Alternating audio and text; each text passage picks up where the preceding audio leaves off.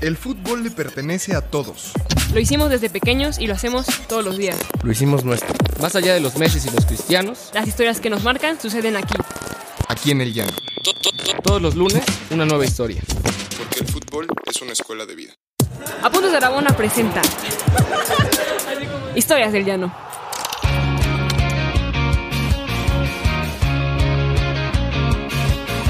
Hola comunidad rabonera, buen lunes, lunes 6 de abril. Es un gusto estar con ustedes y con mi querida Pau López a distancia a Pachuca. ¿Cómo estás, Pau? Muy bien, muy bien. ¿Y tú qué tal? Aquí todavía sobreviviendo al encierro, pero bien. ¿Tú qué tal? Bien, también, este, aquí resistiendo, adaptándonos, cambiando las rutinas, pero bien. Cuéntame qué estás haciendo, porque fuera del aire me decías, estoy aquí analizando unos partidos y haciendo trabajo analítico. ¿Qué estás haciendo? ¿Qué te están dejando? Pues mira, eh, básicamente nos están dejando un poco de tarea. Eh, y sí, ¿no? Eh, dado que no se puede entrenar diariamente en la cancha como se acostumbraba, pues eh, nos toca hacer trabajo extra, ¿no? Y en este sentido es justo hacer algunos requisitos de cuestiones individuales como, no sé, dom- dominar más, más de 100. Eh, y ahora justo lo que nos tocó en esta semana es analizar los partidos o a los equipos con los que nos habría tocado jugar de no haber cuarentenas y de no haber pasado nada de, de esto, pues. Órale, quién sabe si próximamente veremos una faceta tuya de DT. Sería increíble. Pues ojalá, digo, el punto es que digo, la ENDIT, digo, eh, se adaptó a los tiempos y justo, pues, o sea, digo, las clases siguen en línea, como en casi todos los lugares y centros formativos, y pues espero poderla terminar. Me, me queda como un año y medio todavía. Oye, ¿y ¿las clases son por Zoom o qué? Sí, por Zoom. Porque no, no has visto este meme de quién está detrás del coronavirus. Zoom. Así que conquistó al, al mercado. Oye, Pau, te, te cuento y les cuento, le cuento a la comunidad que con, con mucho orgullo Apuntes de Rabona como medio deportivo participa en una, en una alianza con distintos medios mexicanos, este, digitales y organizaciones sociales. Somos más de 50, por ahí está Pie de Página, Animal Político, Chilango, distintas latitudes y demás, que nos unimos nos unimos bajo una iniciativa de tómatelo en serio, el hashtag es tómatelo en serio MX y quédate en tu casa, ¿no? Entonces, este, con esta intención vamos en Apuntes de Rabón a estar sacando contenido para difundir mensajes coordinados y, y verificados sobre las medidas de aislamiento, eh, sobre la sana distancia y los cuidados y la protección sanitaria y demás, para que eh, también desde, desde el periodismo deportivo y desde Apuntes de Rabona se escuche esta, esta medida que es muy importante porque justo lo que, lo que platicábamos, ¿no? Eh, hace unos días se acaba de ampliar el periodo de, pues de sana distancia eh, de hasta el 30 de abril. Entonces es importante que desde los medios de, de comunicación también informemos y le digamos a la gente es un momento como, no sé si viste, Pau, el comercial este de, de la AFA, pero de jugar todos juntos, de quedarnos en nuestra casa y de creer que vamos a salir adelante por solidaridad, por círculos de solidaridad, ¿no? No, pues eh, está súper bien que, bueno, que, que se suman a, a estos esfuerzos justo. eh, eh, se ha visto como la unión de todos los gremios, ¿no? Justo en España se dio eh, hace una semana o dos el, bueno, el FEST de la Liga Santander. Y pues qué padre que en México se empiecen a dar cosas así. Entonces, este, espero que, que, que la iniciativa salga y pues que justo, ¿no? Que la gente se lo tome en serio. Sí, tomémonoslo en serio, es un momento particular, sabemos que es un momento difícil para todos, pero eh, si no nos lo tomamos en serio justamente podría ponerse peor. Entonces, pues bueno, aquí estaremos informando y, eh, y cualquier duda o comentario que necesiten, acérquese, acérquense a nuestras redes sociales. Y bueno, Pau, hoy tenemos, eh, la verdad tenemos un invitado que es un gran amigo, eh, que lo conocimos hace un par de años, este, y que la verdad siempre se ha portado excelente con el medio y tenemos muy buena relación. Te cuento antes de presentarlo qué hace. Eh, director nada más eh, y menos que de Total Match. Total Match es una de las primeras agencias de representación de futbolistas en México especializadas en gestión de imagen pública. Eh, el invitado es justamente especialista en imagen pública, ha estudiado en el Instituto de Cruyff y escribe en varios medios y demás. Este, y es Pau, nuestro primer invitado eh, que nos va a hablar una historia del llano sobre la representación de futbolistas. Pues está súper bien, digo, al final, mira, yo, ya sin que digas el nombre, sé quién es, porque yo, yo bueno, trabajo con él, justamente. Este, no sé si lo sabes o no, pero qué padre, qué bueno, porque justo yo creo que no ha- habíamos tenido una persona que nos dé un poquito de luces en este tema que siempre ha impregnado al, al, al, fútbol profesional, ¿no? Exacto, ahora sí, sin más preámbulo, querido Ángel Palma, Angelito, ¿cómo estás? Bienvenido. Mi querido Diego, queridísima Paola, feliz, feliz por la invitación, muy, es un gran honor estar con ustedes, con la comunidad rabonera, a la que le tengo también mucho cariño, como bien dices, llevamos una muy buena relación con Apuntes de Rabona y bueno, la amistad personal con ustedes dos también. No, hombre Ángel, este, el gusto es nuestro y también agradecerte todo el tiempo que estás ahí echándonos la mano con, con los consejos editoriales, ¿no? Justo con la imagen pública y platicando. Y te quisimos invitar porque creemos que es un mundo, la verdad, muy oscuro. Hay muy poca luz, ¿no? En, en el tema de la representación de los futbolistas. ¿Cómo llegaste a este punto? ¿Cómo decidiste montar tu agencia? Y ahora sí que, ¿cómo te ha ido en estos años? Porque es bastante nueva tu agencia, ¿no? Sí, sí, como agencia, tal, tal cual como agencia tenemos dos años. Este, honestamente, ingenuamente pensé que solamente podía ser una agencia de imagen pública en el fútbol. Ok. Eh, ahí la, la importancia de, de, hacer una buena investigación del mercado y atender las necesidades de tu público objetivo, en este caso futbolistas instituciones deportivas, etcétera. Eh, entonces ahí entendí que la imagen pública por sí misma no era un producto atractivo y, y bueno, acercándome a conocer mejor, bueno, como mencionaste, estudié un máster en, en mi instituto Johan Cruyff, ahí entendí mucho mejor la industria y entendí que tenía que ser una agencia que atendiera todas las áreas de necesidad del futbolista y eso por, por naturalidad o como camino normal me llevó a la representación, pero en ese camino fui haciéndome de aliado, te digo, para poder atender con especialistas cada área de necesidad, ¿no? En esto me refiero a un asesor financiero, un asesor fiscal, un asesor legal, porque además la parte legal en el fútbol es este es diferente, el derecho deportivo es diferente. Eh, acá hay que saber hasta de derecho suizo, ¿no? Que es por el que se rige. Órale. Eh, te decía, un asesor financiero, fiscal, legal, un coach deportivo, mental, que también ahí hay muchos charlatanes. O sea, entrevisté a varias personas y le decía por, por sin dar nombres, ¿no? Eh, bueno, a ver, ¿cómo, en dónde te certificaste? ¿Cómo aprendiste coach mental?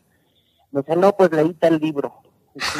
Pues así está, está cañón, si vamos a poner en las manos de, o sea, si voy a poner a un cliente en las manos de alguien que está aprendiendo de un libro, pues preferiría arriesgarme a hacerlo yo, no, no, no quemar, o sea, no, no, es muy delicado ese tema, por de todos modos yo no lo haría.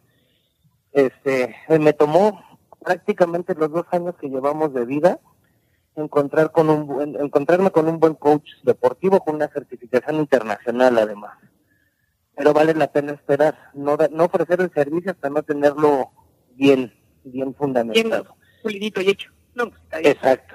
Exacto, y bueno, la parte de imagen pública pues la hago yo, relaciones, bueno, soy el director de la agencia, entonces me toca hacer un poquito de todo. Ok, pero claro, claro. ¿qué, ¿y qué, qué necesidad o qué demanda en el, en el mercado encontraste tú? O sea, ¿por qué poner una agencia primero de imagen pública que se transformó en una de representación? O sea, ¿qué problema tienen los futbolistas al comunicar? ¿Qué, ¿Para qué estás tú? ¿Qué, qué, en qué les ayudas a resolver? ¿Qué les ayudas a resolver? Mira, por un lado también me encontré cuando hice el análisis de la industria que había, eh, así como en el coach deportivo mental hay charlatanes, también en, la, en el área de imagen pública. Eh, yo creo que para decirte consultor o experto o, especialista sí tienes que conocer la industria. Entonces encontré que había mucha gente que se hago imagen pública en el fútbol sin conocer absolutamente, eh, en absoluto, perdón, el, el, mercado ni las necesidades de un futbolista, no le puedes dar eh, recomendaciones de imagen a un futbolista pensar, o sea, como se las das a un empresario. En la vida vas a poder sentar, uh, bueno, sí lo he hecho, sí he dado capacitación tal cual sentando en un auditorio a jóvenes de fuerzas básicas, específicamente en Toluca, pero no es lo ideal no es lo ideal, no nos puedes sentar tal cual como a un empresario o a alguien de oficina. Pero tienes que entender muy bien cómo es el futbolista, cómo es el, cómo, cómo es el día a día y a, a veces la capacitación se la das cuando menos se dan cuenta. Te sirve más llevártelos a comer, platicar de su día a día, entender cómo, eh, bueno, lo que me preguntabas de comunicación, a veces ellos le tienen miedo al medio de comunicación. Claro. Los tienes que acercar al medio de comunicación, al reportero, y también así como el, el, el aficionado se tiene que dar cuenta que el futbolista es un ser humano más, también el comunicador, el periodista, la persona que lo va a entrevistar es una persona más. Entonces por ahí empiezas a quitarles el miedo y van, van familiarizándose. Ya después tienes que ir trabajando en algunas cosas claves de, de discurso, eh, como entonación, volumen, eh, otras cosas de, de diseño del discurso que irá más por enviar mensajes clave. Depende también mucho el, el momento de carrera del futbolista que va a comunicar, o a veces es mejor ni comunicar. Yo les sugiero a los chavos que no han debutado que mejor ni en sus redes sociales. Ya vimos lo que le pasó en su momento a los a los, A los del América. 17 de América, de América, de, de, de la crisis que vive hoy Marco García de Pumas, este, y también el entorno les afecta mucho, ¿eh? de repente hay, hay porristas que no, no vienen bien, tanto en la familia como en los medios de comunicación. Ese es el caso de muchos, muchos jóvenes, lo he visto de cerquita y no viene bien.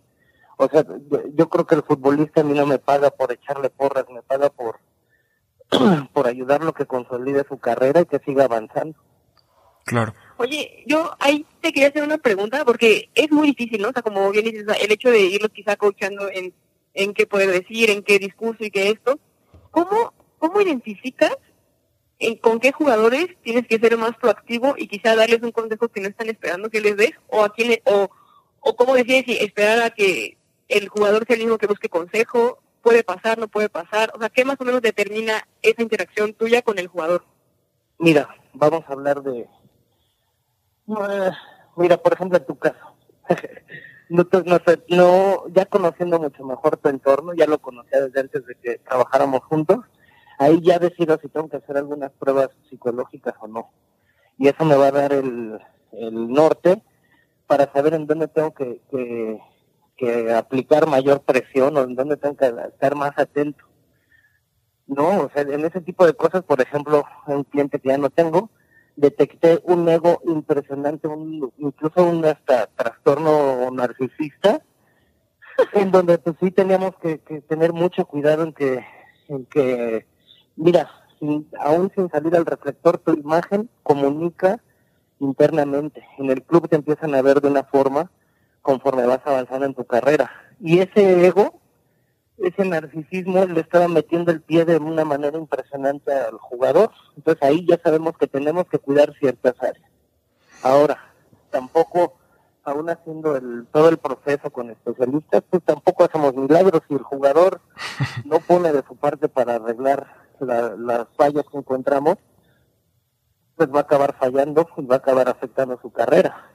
Pero, ¿cómo, cómo hacemos, cómo detecto en dónde hay que eh, poner mayor énfasis en esas pruebas iniciales que hacemos con la mayoría de los clientes y con el día a día. O sea, también están dándole seguimiento al jugador o a la jugadora. Es, es este en donde vamos detectando en dónde hay que corregir. Porque también lo que he ido aprendiendo sobre la marcha es que el futbolista, antes que futbolista, es un ser humano. ¿No? Y, y no hay como estar cercanos a ellos y que se sientan respaldados por, por alguien para esa confianza y que nos puedan decir lo que está pasando y que a veces no, no, no se alcanza a detectar a la distancia. Claro. Oye Ángel, a ver, ahorita, ¿cuántos futbolistas, bueno, cuántos y cuántas, este, futbolistas representas? En fútbol femenil tenemos dos y en fútbol varonil tenemos 11, Ok, que esos son 100% de, de la agencia que dirijo, ¿no? Pero también hacemos intermediación, nos mandan eh, agencias de Sudamérica y tenemos un aliado que, que, que, que sí les puedo decir quién es, es Claudio Suárez Jr. Y eso, eh, tenemos jugadores que compartimos 50-50. ok. ¿Y cómo, cómo empezó? ¿Quién fue, por ejemplo, tu primer cliente, si se puede, saber quién fue tu primer cliente y cómo fue esa relación? Mira, mi primer cliente de renombre fue Ismael Íñiguez, que le mando un gran, gran abrazo además de, de nuestro cliente, este, pues él se ha convertido en un gran amigo, gran, gran, gran amigo, hasta, yo, yo creo que con él, más que yo enseñarle, eh, yo le he aprendido muchísimo, muchísimo de cómo es este medio, él es de, de estas personas que les menciono que en el, en el día a día me ha enseñado que el futbolista es antes que futbolista persona y hay que atender siempre primero la parte humana. Ya de ahí puedes potenciar mucho el talento. El talento ya lo tiene el futbolista, Oye, pero, pero por tú ejemplo, puedes ayudar a potenciarlo con esa parte humana. claro, pero él ya estaba retirado, o sea, ahí que, ¿en qué le ayudas, por ejemplo, para que la Él gente es sepa? director técnico. Ah, ok. Él es director técnico, en ese momento estaba en, en la Liga TDP de Pumas, la tercera división, que por cierto fue campeón. Ahora está de auxiliar técnico en el papel, eh, en Atlante, pero realmente comparte la dirección técnica con, con Alex Diego, Ah, también ok. otro ex Puma. De hecho, Atlante está lleno de Pumas ahorita, de Claro. Pumas. Ok, y el primer futbolista o la primera futbolista que dijiste aquí, Mira, tuve a Dene Bacajiga. ok. Ella estuvo en un Eh, episodio aquí con Pau. ¿Cómo, cómo? Ella estuvo en un episodio, ¿verdad, Pau? Aquí en Historias del Llano. Mira. Así es. Justo Mira, contamos cómo fue que nos conocimos. sí, de los primeros. Perdón, perdón, Angelito. La tuviste ella. Pues sí, pues, fíjense, no, no me había puesto a pensar en eso. Nuestra primera clienta fue del fútbol femenil. Ok, ok. ¿Tú cómo ves, Pau? No, yo pues muy bien, digo, eh, quizás creo que nos hemos ido con, con preguntas bonitas en el sentido de eh, justo lo que representa, ¿no? Pero para ti, ¿qué es una crisis en tu trabajo? Eso está interesante. Para mí, ¿qué Sí. es una crisis? Eh, que se lesione un jugador, pues eso es una crisis gravísima. eh, que haya alguna indisciplina, eh, que ya me ha pasado que el directivo le, le cierre la puerta al jugador, le bloquee los caminos para seguir adelante. Pero bueno, toda, toda crisis es una área de oportunidad, ¿no? Todo, ¿qué, qué más, qué más puede ser una crisis? Bueno, lo que les digo, una indisciplina, que salga un escándalo mediático y resolverlo. Eso, lo del eso- América. eh, eh, ¿Mandé? Lo que decías del América, de los chavos del América, por ejemplo. Sí, y eso, mira, no sé quién, quién le ayudó al chavo que, que destacó más en esa...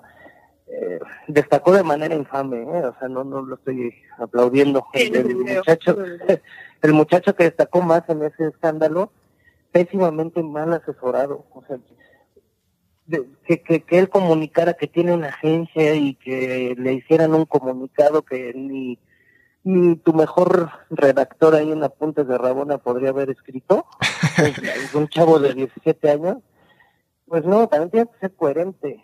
O sea, a lo mejor, mira, de entrada creo que ni debió haber, ni debió haber salido a las redes sociales. Un niño de 17 años con agencia de representación que le hacen un comunicado como si fuera Cristiano Ronaldo, no, por Dios, Claro. muy mal, muy mal.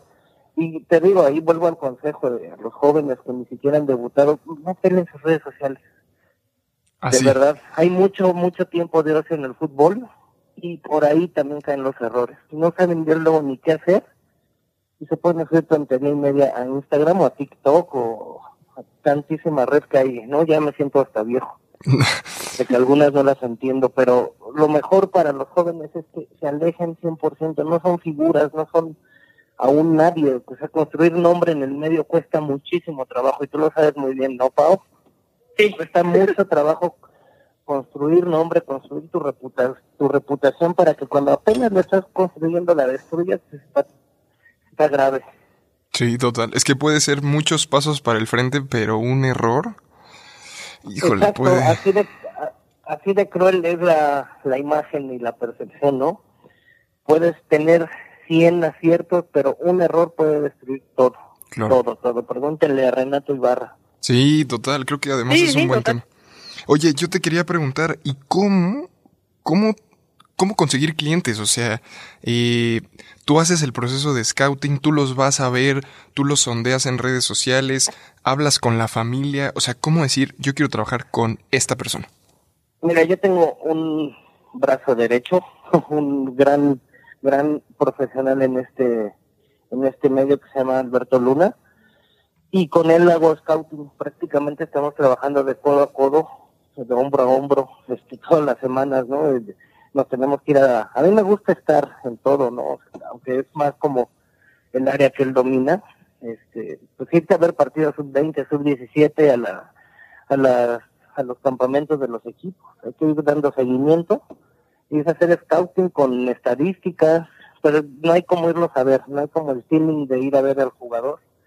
Y sí, efectivamente, si depende de la edad, este, primero haces el approach con el jugador, le propones y ahí vas viendo si su familia está cercana, pues evidentemente hay que acercarnos a la familia, aunque sean mayores de edad, y explicarles cómo es todo, todo nuestra labor y que ellos decidan. Al final de ellos, en ellos está la decisión de si quieren trabajar con nuestra agencia o con otra. Pero generalmente el jugador con el que nos acercamos acepta nuestra nuestra propuesta. De hecho, o sea, y digo, es cierto, en mi caso cuando llegaron, o sea, bueno, cuando me sugirió eh, Ángel, sí, sí, sí fue un poco automático. Y ahora que estaba platicando justo, bueno, eh, te quería preguntar, ¿en tu día a día qué prefieres? ¿Abordar a un jugador, a un directivo o a algún patrocinador? Porque como en todo, hay partes de la chama que te gustan más que otras, este, hay otras más difíciles que otras, eh, y justo, o sea, en tu caso pues, te toca justo, ¿no? Hab- hablar con tres sectores muy particulares, ¿no? No Claro. sé qué te guste más, este, Pues a mí me gusta más la relación con el futbolista, como te digo, vas haciendo hasta amistad y, y además ahí es donde entiendo las necesidades que tiene, ¿no? O sea, de, esa parte de ir hablando con el futbolista me da muy, me da perfectamente el panorama, bueno, perfectamente en la mayoría de los casos, de cómo está el, el clima interno en el club. También tengo otras fuentes, porque si hay clientes que te la pintan como, no, no, no, todo va excelente, pero pues mejor de repente me echo una llamadita con el secretario técnico o con el director deportivo para pues, para ver cómo están realmente las cosas. Pero a mí me gusta definitivamente hablar más con el futbolista, entender sus necesidades, que a veces no es ya ni necesario hablar con ellos, ¿no? Ya, ya vas entendiendo eh, en qué momento lo puedes ofrecer a, un patrocinador, en qué momento es eh, eh, necesario ir a hablar con un directivo o incluso no. A veces el futbolista también te, te, te presiona que hables con el directivo cuando no es prudente hacerlo. Ya me pasó. Eh, Y ahí también, pues con los golpes que ya me di, para ahora puedo entender mejor cuándo hablar o cuándo no hablar con un directivo. Y eso eh, pues, también está en nosotros, hacerle entender al futbolista. No es que no quiera ir a hablar, es que no es conveniente para ti por X o Y razón, ¿no? Qué fuerte, qué fuerte. Digo, ya nos contaste un caso, eh, un caso negativo donde no te fue muy bien. Este, este personaje que decías tenía un ego gigante. Pero, por ejemplo, un caso positivo, y ya todos sabemos que Paola es un gran caso positivo, pero otro caso positivo, este, además de Pau, que, que digas como, o sea, sí pude ver mi mano, pude ver mis consejos ahí. Mira, hay uno que también le mando muchos saludos, es Tonatiu Mejía de Atlante. De repente Ah. se enoja, se, se enoja conmigo porque le digo no, así no, este, pero ahí bueno, junto con el que les mencionaba Alberto Luna, eh, eh, a veces yo funjo más como del papá regañón y él como el cuate, aunque a veces él también le, le, le jala las orejas, pero, pero él creo que fue un buen caso en el que le decíamos, mira, tienes que empezar a, a manejar cier- eh, el perfil zurdo también, tienes que hacer más masa muscular. eh, fíjate que en ese tiempo también, eh, que ahorita lo tiene de, auxiliar técnico, Ismael Íñiguez nos ayudó mucho en meterle eh, esas ideas, ¿no? De cómo triunfar en el, en el profesionalismo e ir poco a poco, poco a poco. Y empiezo a ver muy, muy buenos, lástimas que se dio esta situación del coronavirus, pero la evolución de, de ha sido muy buena. De, de verlo prácticamente un palito y un chavo muy callado, introvertido, he visto los avances para bien. Cuando le toca hacer una intervención en medios lo hace muy bien. Cuando, pues, lo, que les digo, ver las fotos de cómo ha evolucionado físicamente y cómo ha crecido su nivel, este, ese es un caso de éxito que podría ser no tan escandaloso para, para la gente, pero dentro de la agencia es un gran caso para nosotros. Híjole, justo, justo Yo que... te quería Sí, preguntar sí, va. justo ahorita, eh, hablando del COVID y, y de Tona, digo, supongo que también tienes muchos clientes de ramas inferiores, ¿no? O sea, de fuerzas básicas. Ahorita Sí. el COVID, ¿cómo crees que va justo a pegar? Porque, o sea, con ellos se ve más el golpe al desarrollo, porque ju- justo está poniendo una pausa de meses en un proceso formativo. Eh. ¿Cómo crees que a ellos les vaya a afectar esto que está pasando? Mira, les afecta de muchas, muchas formas. Mira, sim- simplemente que un chavo de estos se pierda un torneo es perder el, es perder muchísimo. Y es, y es prácticamente lo que yo estoy sintiendo que va a pasar. Eh, otra parte que, que he estado muy, hemos tratado de estar muy cerca de los que pre- pre- precisamente como Tonatiu o como Juan Escobedo, que ahorita están dorados, eh, los, los que están solos, lejos de su familia y que se, ya no pueden viajar, se tienen que quedar encerrados, pues también tienen que estar atentos porque esto también les puede dar depresión. No, esta situación creo que no se ha atendido muy bien en los medios, pero nosotros como agencia sí estamos preocupados en o atentos a que no vayan a, a caer en este tema. O sea, la depresión también va a ir pegando poco a poco en, la gente y también en los futbolistas, desde luego.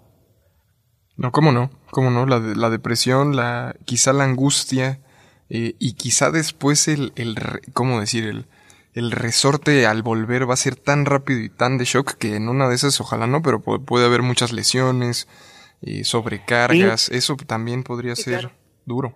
De hecho, mira, hay clubes eh, que se han encargado de estar muy de cerca, de decirles, a ver, esto es lo que tienes que hacer, mantente en forma, pero igual, o sea, como representante o la, eh, tienes que estar cerca de ellos para asegurarte de que hagan lo mejor posible. O sea, Es que como, como bien dices, es una burbuja y esto ha demostrado, esta crisis ha demostrado que pues son personas normales con una industria eh, infladísima, pero que muchos sin esta industria no saben muy bien qué hacer. O sea, si tú les quitas el ser futbolistas y el juego y la dinámica, se sienten perdidos y viene una reflexión que creo que a todos nos está pasando de cierta manera, pero es una reflexión sobre qué estoy haciendo con mi vida, tiene sentido.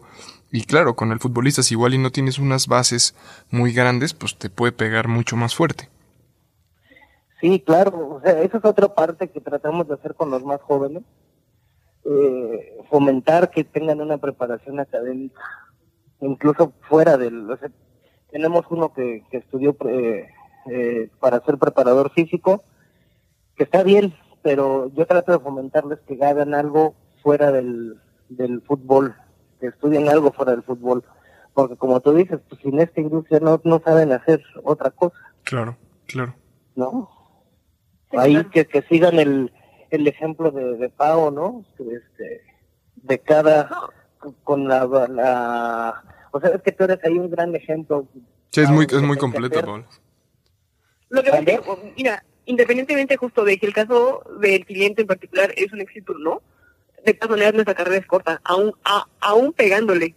Entonces, este, pues sí, o sea, al final, la carrera es corta y también se te puede acabar en cualquier momento con una lesión Oye, pues se nos acaba el tiempo, pero a mí sí me gustaría, me gustaría resaltar rápido como, como cierre eh, la dificultad del trabajo, o sea, la dificultad de tu chamba, porque tiene una parte educativa, formativa, pero también tiene una parte medianamente punitiva, o sea, hay que estar también ahí controlando controlando al jugador, que no se vaya a salir, que no vaya a te- tener algún error. Y qué interesante sería, y lo, lo voy a proponer ahí en la mesa de redacción, hacer una recopilación de las carreras que se vieron truncadas por representantes. O sea, por ejemplo, igual y Pau se acuerda, pero aquí hablamos con Pedro Pineda, eh, el primer mexicano en ir a la Serie A.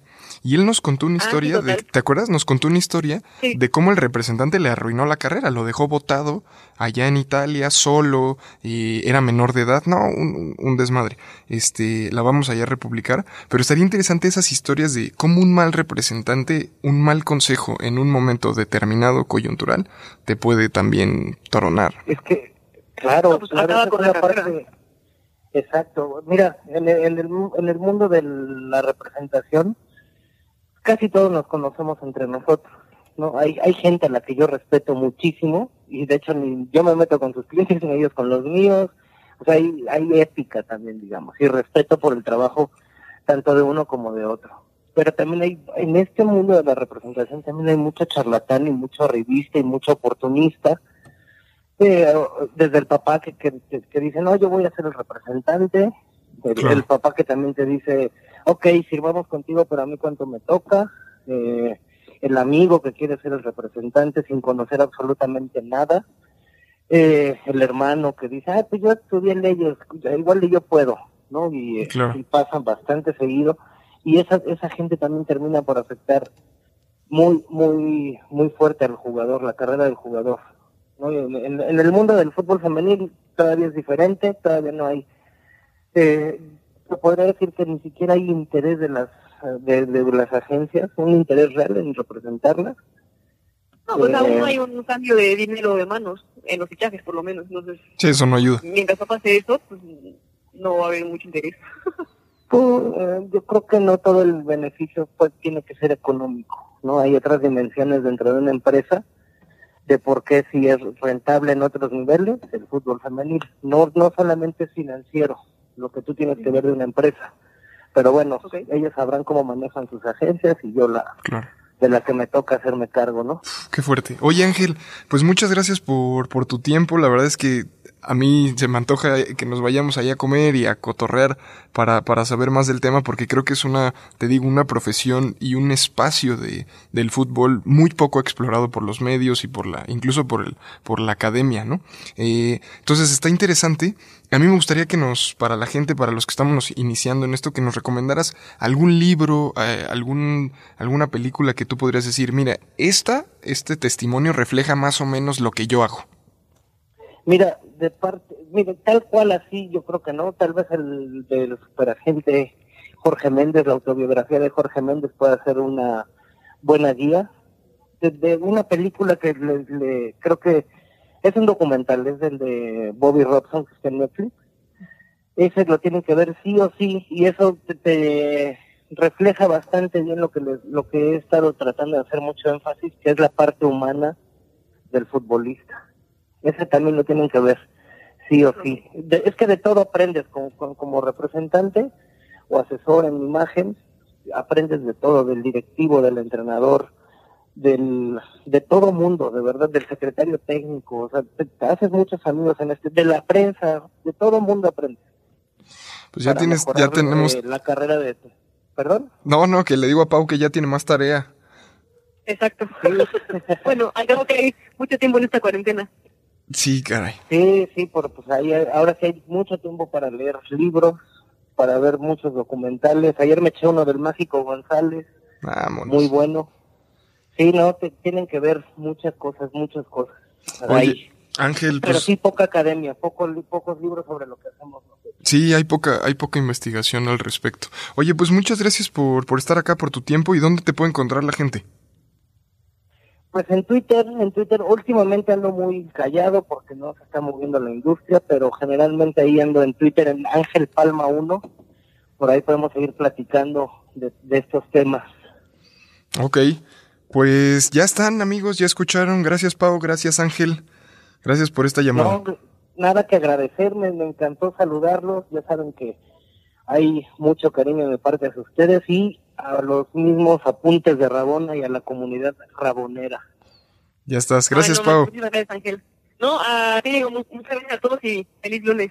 Ya, y Cuídense mucho, excelente semana. Gracias, gracias. Y igualmente me sumo al saludo de Ángel para toda la comunidad. Buen lunes, que tengan una buena semana y por favor tomemos en serio esta cuarentena y quedémonos en casa en la medida de lo posible. Un abrazo a todos, gracias. ¿Quieres más historias? Síguenos en todas nuestras redes sociales como Apuntes de Rabona para ver el mundo desde el fútbol.